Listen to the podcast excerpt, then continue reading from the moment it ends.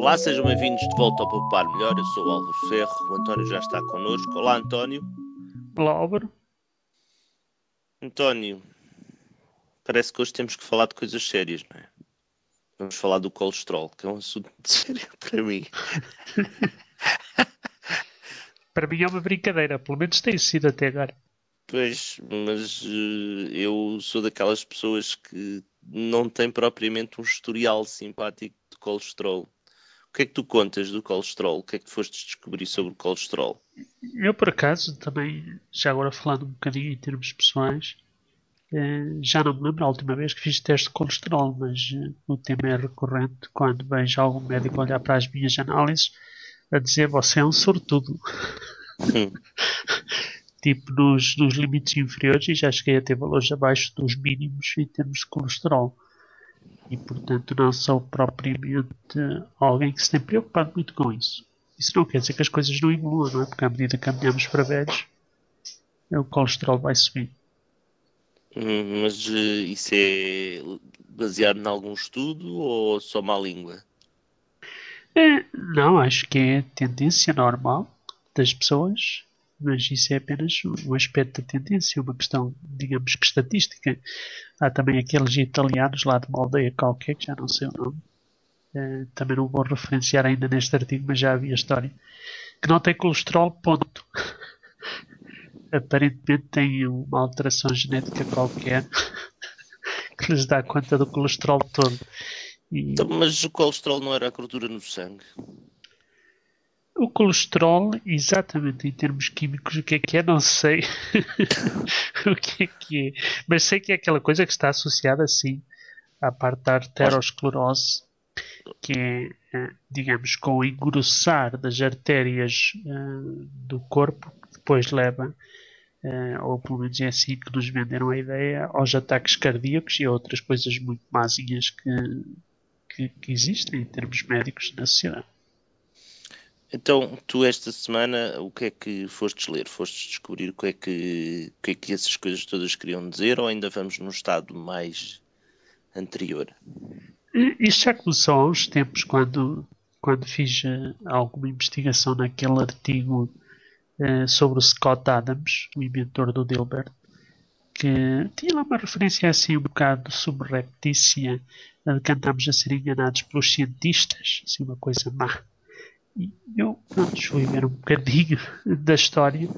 Entretanto, descobri rapidamente o artigo do Washington Post, um jornal americano, eh, que referenciava uma coisa que ainda me deixou assim um bocado mais surpreendido, que é aparentemente um relatório governamental que sai todos os 5 anos. Os planos quinquenais não são exclusivos da antiga União Soviética, parece que há outros. Mas havia um grande escândalo, eh, isto há cerca de um mês atrás, no ar, porque tinham deixado cair o mal do colesterol. Ou seja, é um conjunto de guias uh, em termos da, da saúde uh, americana, digamos que é qualquer coisa que é editado pelo governo, chama-se Dietary Guidelines for Americans, de 2015.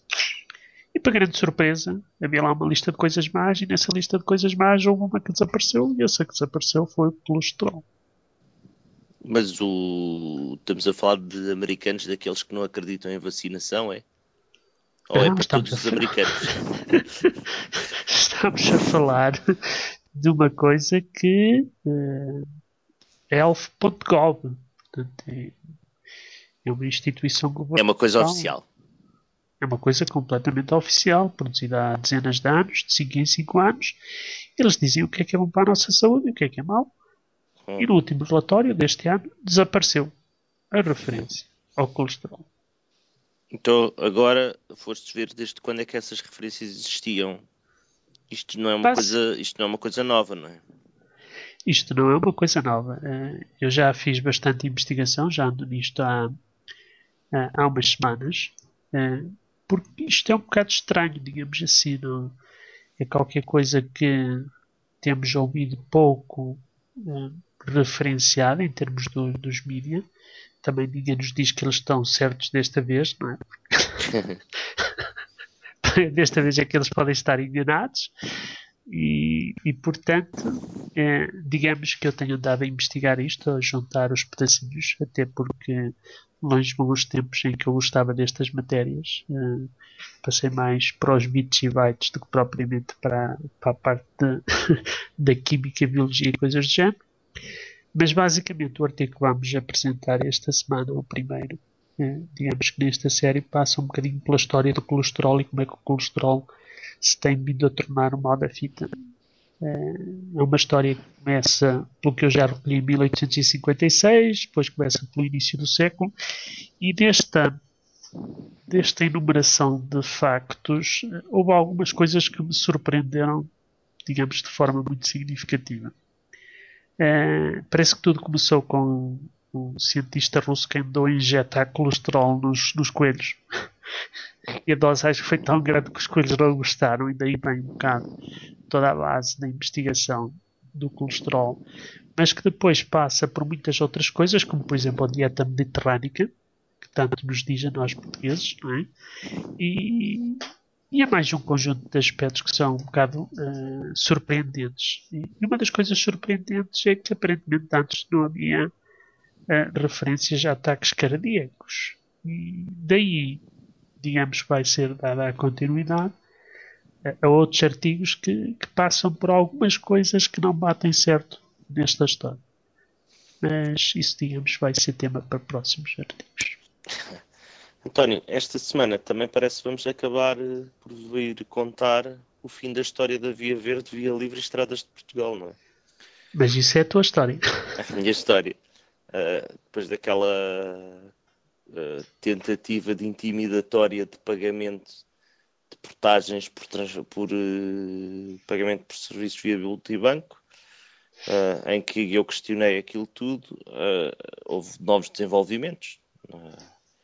nós já tínhamos dito aqui no, que eu tinha visto uma aplicação do, do CTT que eu não tinha dívidas a, de portagens, portanto, não sei se o que, que vale o que vale, e também que já tinha ido ver o já tinha ido ver o extrato da Via Verde e no mesmo dia em que me dizem que não cobraram portagens, há troços em que me cobraram as portagens. Portanto, nitidamente provando que o meu equipamento estava, estava em condições, pelo menos nas outras vezes, e também que eles não têm registro da dívida que me mandaram para, o, ou pelo menos não, não enviaram para a app do CTT, o que não fazia sentido nenhum aquele tom intimidatório da carta.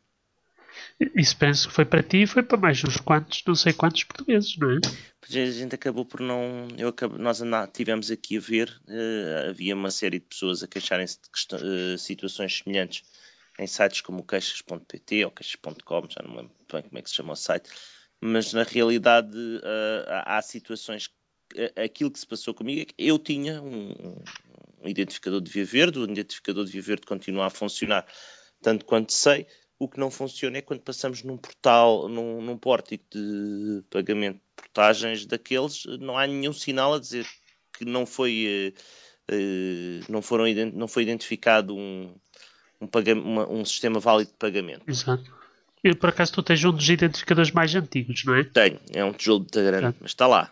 Está lá é, é, preciso, é preciso só dizer que eu, por exemplo, tenho o mais recente, aliás, nós temos dois cá em casa, um é como o teu e não apita. Os mais recentes já apitam. É. Olha que eu ando com um desses mais recentes na moto e eu nunca ouvi apitar, mas também pode ser do, da velocidade e do barulho do vento. eu posso ser como eu apita, mas uh, depende também da, do som e da música e do barulho ambiente, porque passa extremamente despercebido. E, e, mesmo que não apite, eu para mim apita sempre, quer dizer, está, está fora de causa que aquilo não apitando significa que aquilo não não funciona, não é? e, e, portanto, eh, digamos que para mim funciona, ponto final. Eh, se não funciona, é o problema deles. Pois, aparentemente não. Aparentemente, quem fica isso de acordo com o legalês e os decretos-leis que os senhores da Via Livre escolheram, uh, quem, o problema não é deles, é nosso. Hum. Quem está em quem, quem recebe o que eles chamam notificação e a quem será instaurado o processo de contornação é a pessoa que vai no carro. Porque tem cinco dias para saldar uma dívida que pensou que tinha saldado, não é? E que devia ter sido saldada. Sobretudo para quem tem um identificador válido é? e operacional. Sobretudo como o teu que registou até coisas a seguir. Mas eu nunca disse. Mas eu nunca disse que. Aliás, a minha pretensão é sempre que não há certeza. Eles quem tem que ter a certeza. Eu não posso provar, eu não consigo provar, não tenho forma de provar que o identificador funciona a qualquer momento, porque só eles é que têm o aparelho que faz eh, com que aquele sistema todo funcione. Eu não tenho um sítio onde coloco o meu identificador para provar que ele funciona. Portanto, eles é que têm que provar tudo. Eu não tenho como provar nada. E no, fim, e no é final... uma caixa preta que na verdade é branca, não é? Mas é uma caixa preta para todos os efeitos. E no final enviarem aquelas cartas quando nem sequer identificam uh, quando há uma falha de pagamento, dizer assim, não, há, não foi recebido pagamento, não, não há sequer uma, um, sinal, é, é, é, um bocado, é agressivo e é, foi, era essa a minha questão no final acabei por receber uh, um mail uh, deles a dizer que a pedir desculpas e a dizer que pronto, poderia ter acontecido ali qualquer coisa, mas para mim era tudo o que era preciso terem feito quando eu lhes telefonei a perguntar. Porque, e tinhas uh, poupado muito trabalho a muita gente, não é? Olha, a mim tinham poupado a chatice que eu tive. Porque aquilo irritou -me. menos os artigos no poupar melhor, não é? Ah, não, então podem continuar a mandar cartas. António, esta semana ficamos por aqui. Obrigado, António. Adeus, Álvaro.